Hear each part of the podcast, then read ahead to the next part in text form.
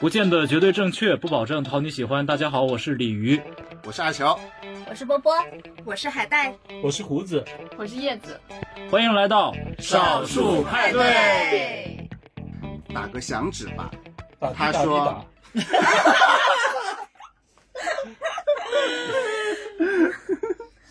我们打个共鸣的响指，遥远的事物将被震碎，面前的人们此时尚不知情。刚刚那一段打个响指吧的一段诗，其实就出自最近的热播剧《漫长的季节》，因为这首诗，我个人感觉它其实很好的概括了整个剧的一个精气神和它要表达的那种时代氛围，所以印象就特别深刻。啊，东北人真的是人均诗人，你知道吗？打滴打滴打， 对啊，包括这个王阳，包括里面的马队想怂恿王想帮他做这个画纲的内线的时候，嗯，有一段充满诗意的描述。再包括我们之前看过的那个《东北虎》，里面那个诗人的形象也真的是很突出，东北人就是满嘴顺口溜啊，嗯，很正常，生活中就是这样。而且这部剧好像开播的时候一开分就是九点零分，然后慢慢从九点一慢慢涨到了九点二，现在最新的豆瓣评分是九点四分，可以说是爆款剧了。其实当时我在写这个稿子的时候，我已经预测了它就是爆款剧，当时才播了没几集，嗯大概是四五集的样子。它热度就没有说真的很爆很爆那种，但是它的口碑的确是很好很好，基本上可以算是今年最好口碑的一部剧了吧。嗯，嗯，我觉得近年来都是最佳。对，近五年最佳吧。我就嗯觉得那个当时我看的第一个场景，就是先是那个王想开火车嘛，然后那个火车那个镜头一拉远，然后再从空中再往下的时候，那个路已经变成了公路，然后他在开那个出租车，我就觉得说不同凡响，讲究，对，嗯用心，对，就很少有在电视剧里面用蒙太奇这种的，而且他这个蒙太奇的手法还频繁的使用在这部剧里面。嗯我印象最深刻的是儿子的那一段，嗯就是范伟饰演的王想在餐桌上吃饭，嗯然后他还一直说儿子你多吃点啊什么的，但是当时那个画面是暖色调的，嗯然后镜头一转，突然变成了冷色调，就可以看到儿子的遗像挂在墙上，对，那一段我也非常深刻。这个就是第一集的尾声，就很多人说这个口碑是怎么起来的。往往我们看电视剧的话，就是看前几集，一般就是确立了这个口碑的电视剧的口碑的基调嘛。这部剧从一第一集一开始，就已经把它的口碑的基调已经奠定了，就会非常的有意思。就是大家可以从这部剧前面几集就可以发现它的很多种不同的面相，包括刚刚说的那个拍的很好的那里，当然也有演员的部分。我其实第一次印象最深刻的还不是刚刚说的儿子遗像那段，而是秦昊。谁能想到那个穿着明黄色衣服的司机居然是秦昊呢？但是他就真的把那种很东北司机的样子给演出来了。嗯嗯而且我可能是，我觉得中年的秦昊个头更高了，你知道吗？他只因是为更它欢乐吧。看了就整个壮了。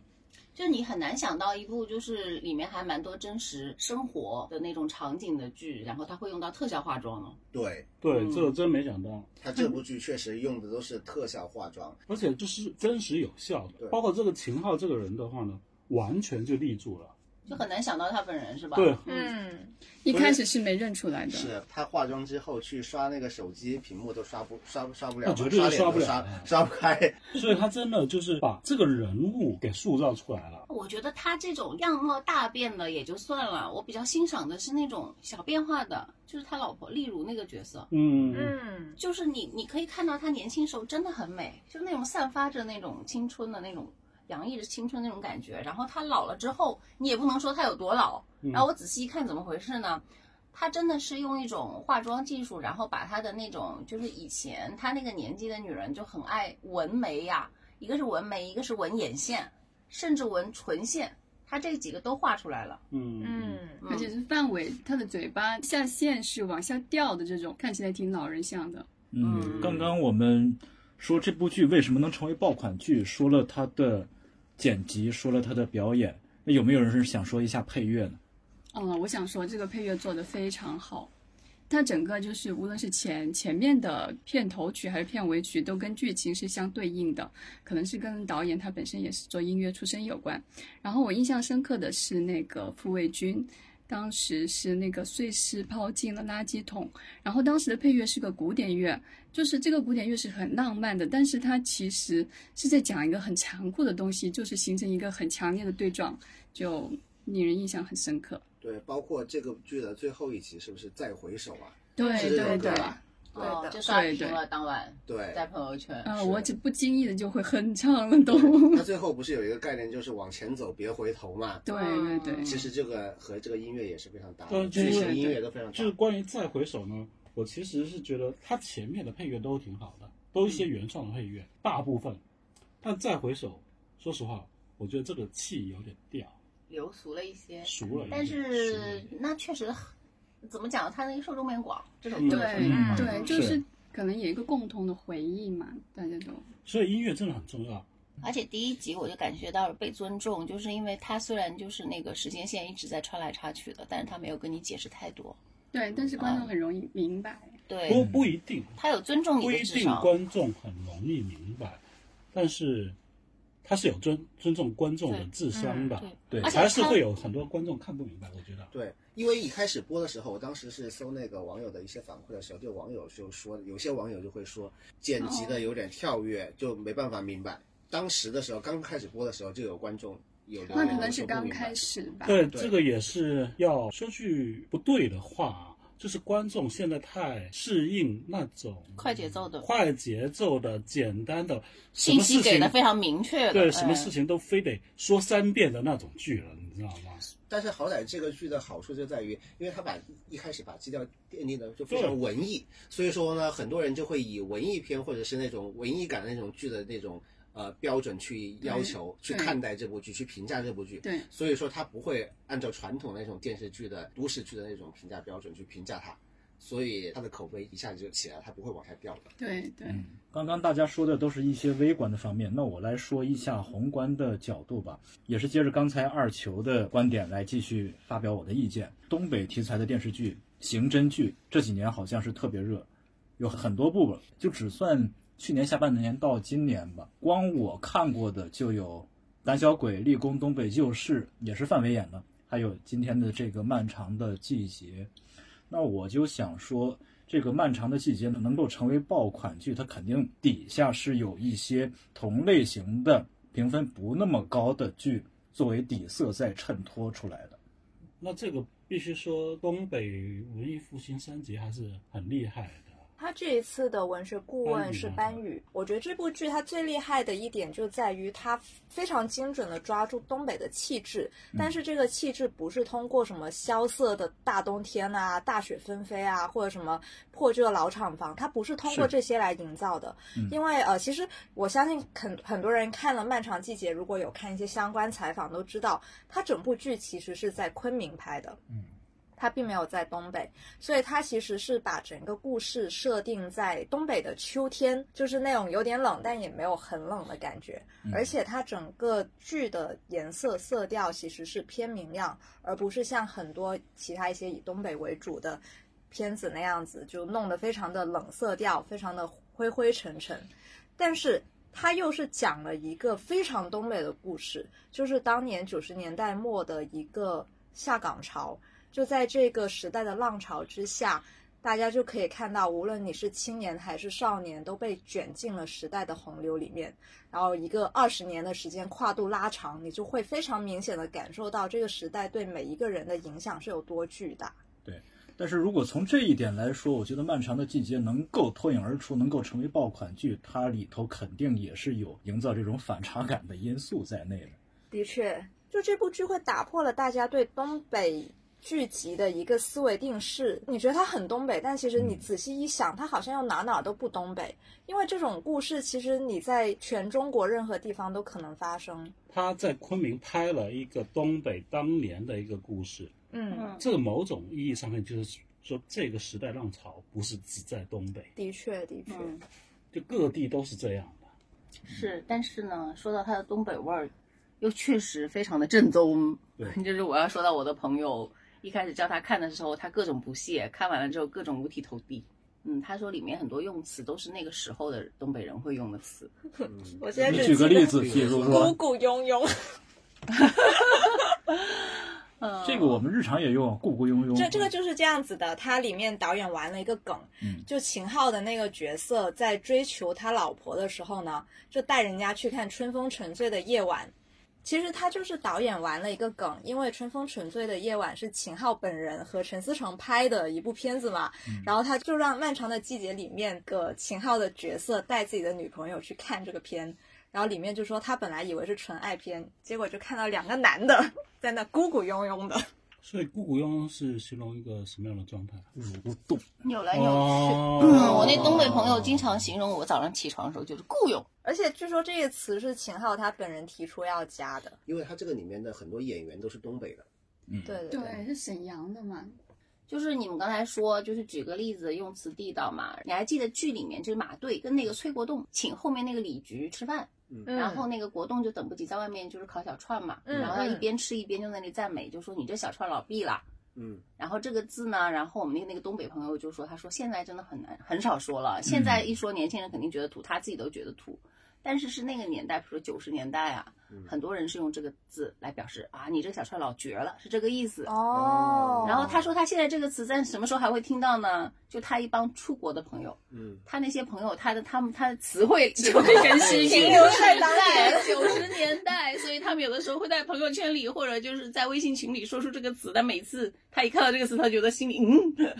怪怪的。嗯是的，你这么一说，我就想到很多语言就是在一个特定的时代我们才使用的，是嗯就过了那个时间段就不用了，可能对它的流行时间也就是那么几年或者是十几年的事。所以就说他这个细节，这部剧的细节真的做的非常对啊，因为他讲的是九十年代末的故事，所以他连当时的一些语言习惯他都放进去了，才会那么真实。嗯，那我们来说一下里面演员的表演。那大家都是被哪一段表演所吸粉的呢？那个表演，我一开始是被马队吸引的。我没有想到一个刑警队长跳起拉丁舞来这么妖娆，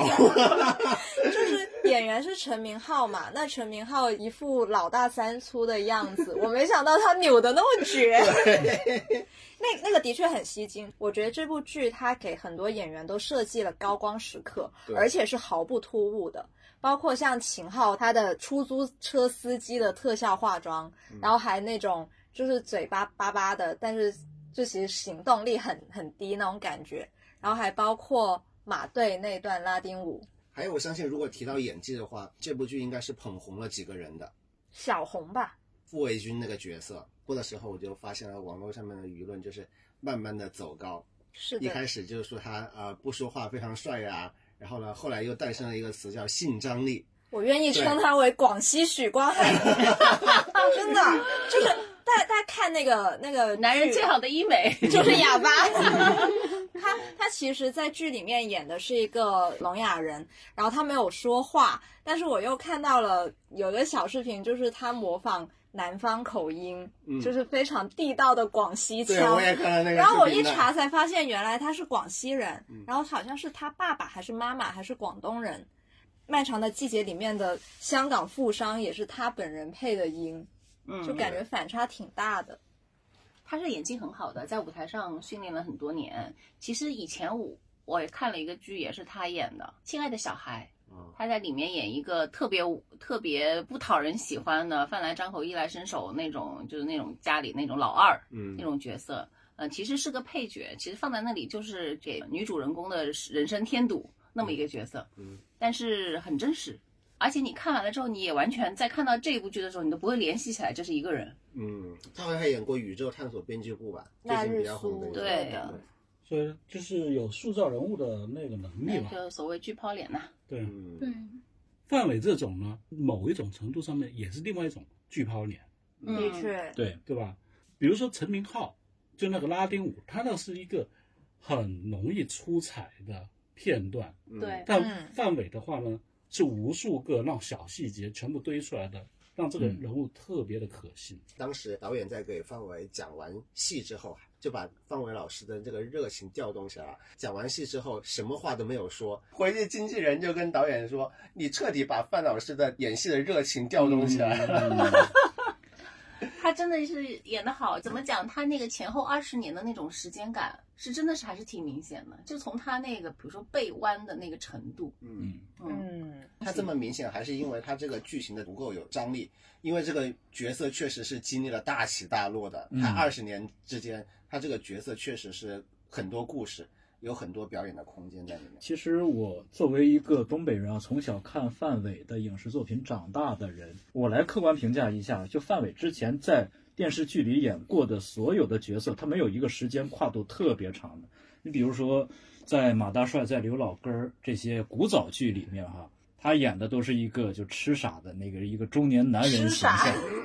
东北讲话是有点彪的那种。我觉得应该是从两千零五年呃往后，范伟就开始逐渐在尝试这一类的跟他以往的舞台形象有所反差的一些荧屏形象。就比如说零九年的《南京南京》里面，在零五年的时候有一个电影叫《求求你表扬我》，那个我觉得是范伟角色塑造生涯里的转折点。求求你表扬我的那部电影，它其实是一个半开放式的结尾，在结尾的时候，这个剧情有一反转。然后范伟当时那句台词“该干的不该干的我都干了”，哦，就你这学种。的好像 哦，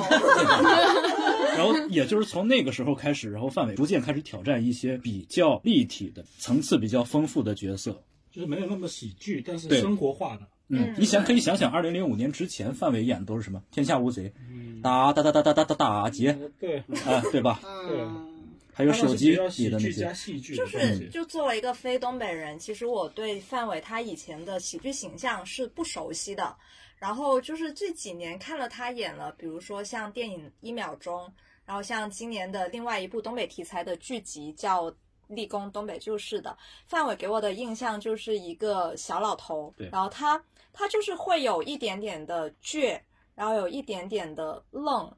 然后又可能有时候会带一点点的幽默感。我觉得他把握这类型的角色把握的特别好。那是具体到《漫长的季节》这一部剧，呃，他饰演的王响这个角色又是非常有层次的。他一方面是一个呃化钢，就化林钢铁厂的一个火车司机嘛，而且他应该是化二代，不对，钢二代，就他爹也是在嗯钢铁厂里面工作，然后他也希望自己的儿子可以进厂做工人。我很记得，就是剧里面有一幕是他跟那个厂长在谈判，就是他一开始是求厂长说啊，就是我儿子上次是被冤枉的啊，巴拉巴拉巴拉，然后就希望他大人有大量，不要影响儿子进厂什么的。但是那个厂长明显就是不吃这一套嘛，就非常的骄横跋扈。然后范伟突然之间就脸色一转，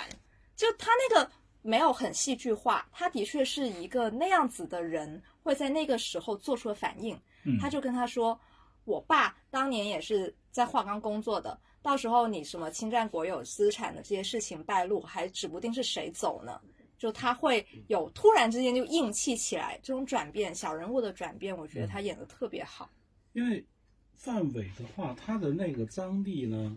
比如说，呃，是今年的另外一部片子吗？《断桥》。嗯，对，他里面演的是个坏人，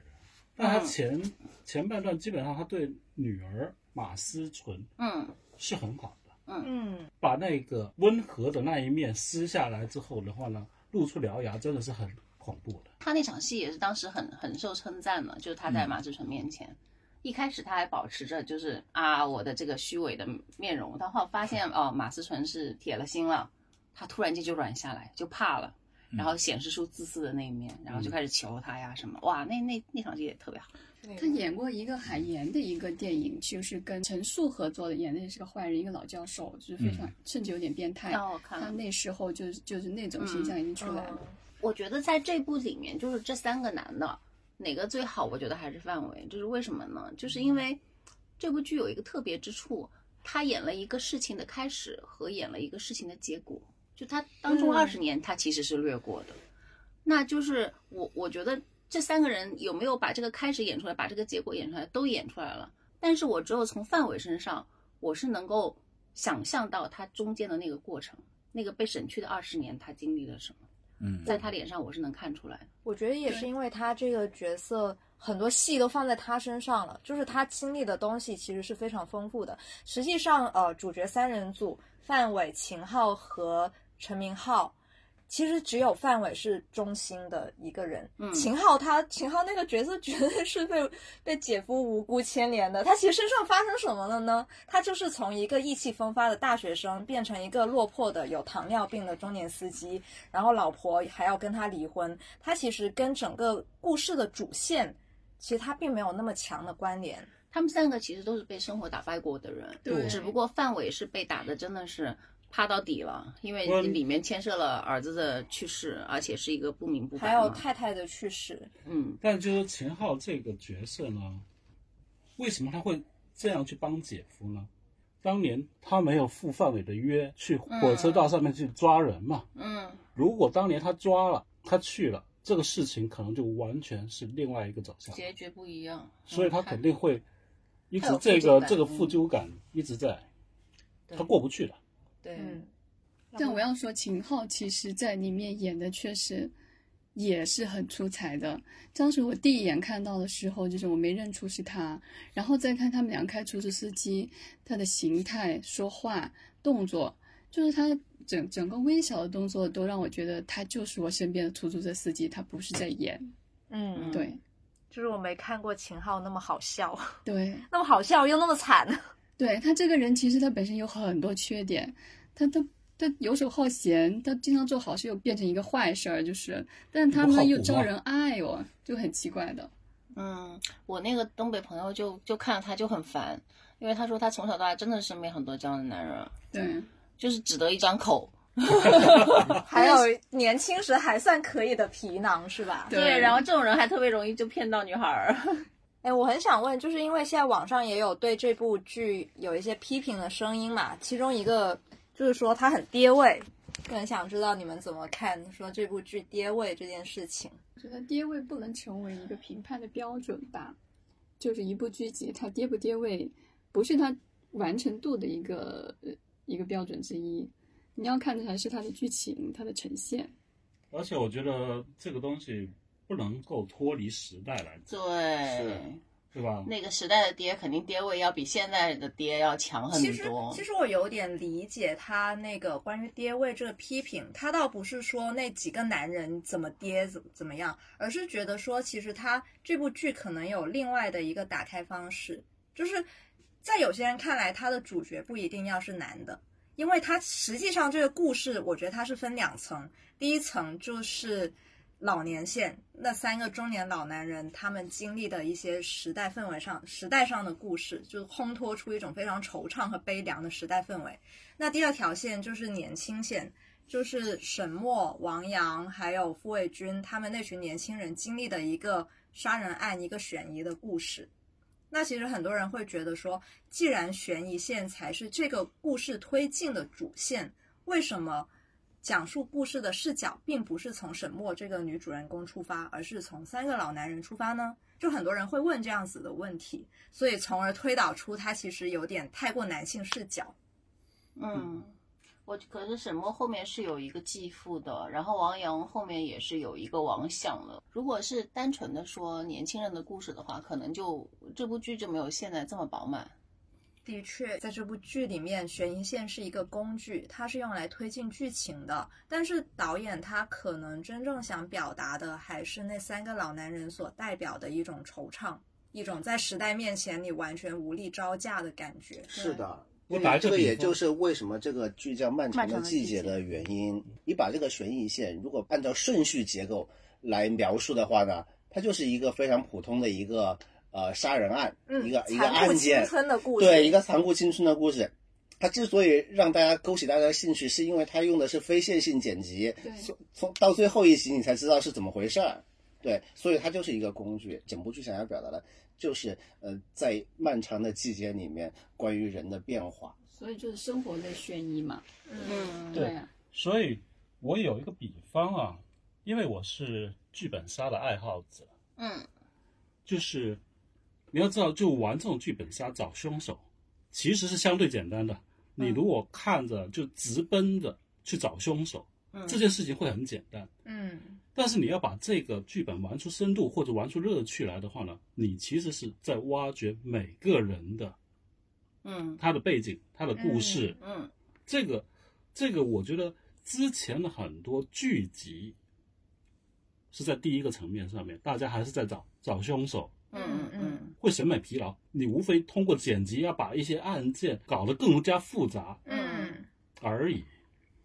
对，而且我觉得他这个故事通过两代人的不同的故事来带出来，它其实层次很丰富。就是你可以在漫长的季节里面看到当时一个体制突变对那么一代人的一个改变，你也可以看到在一个家庭里面父子母子之间的一些很让人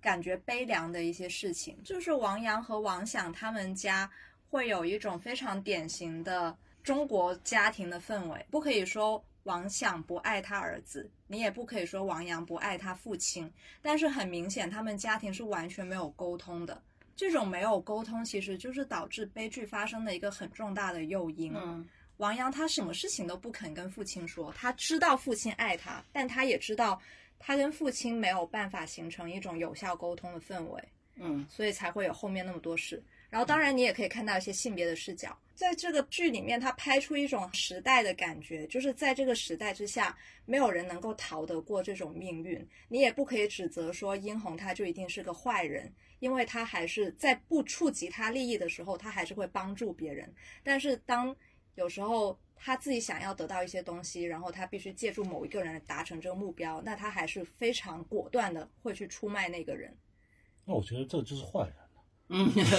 其实不是他，是就坏是人对就是我觉得殷红她有一种感，她给我的一种感觉就是她并不觉得她自己做的东西是完全错的。，对，嗯她跟沈墨说我再给你机会，她没有完全说假话。他是从他的身份出发来去做这个事情的，他不会认为一个女人或者出卖自己有什么不对。对，呃，那刚刚叶子提到了一个概念是生活类悬疑，那大家觉得这部《漫长的季节》能不能做到这个类型的巅峰了？或者说，我们假设未来有一部剧能够超越《漫长的季节》，需要从哪些方面做出更加精进的改变？其实刚才一提到了就是生活类悬疑嘛，其实当时我在写这个稿子的时候，我就想过这个问题，它到底是不是一部悬疑剧？嗯嗯嗯它嗯，还是一部家庭剧呢，还是一部什么文艺片呢？我觉得这部剧还是确实还挺难定义的。嗯，的确对他没有做类型，对，嗯对它不是一个至类少型悬疑这个点它是不够的，确确实实是不够的。有吧？是个其实有悬疑这个元素在里面吧？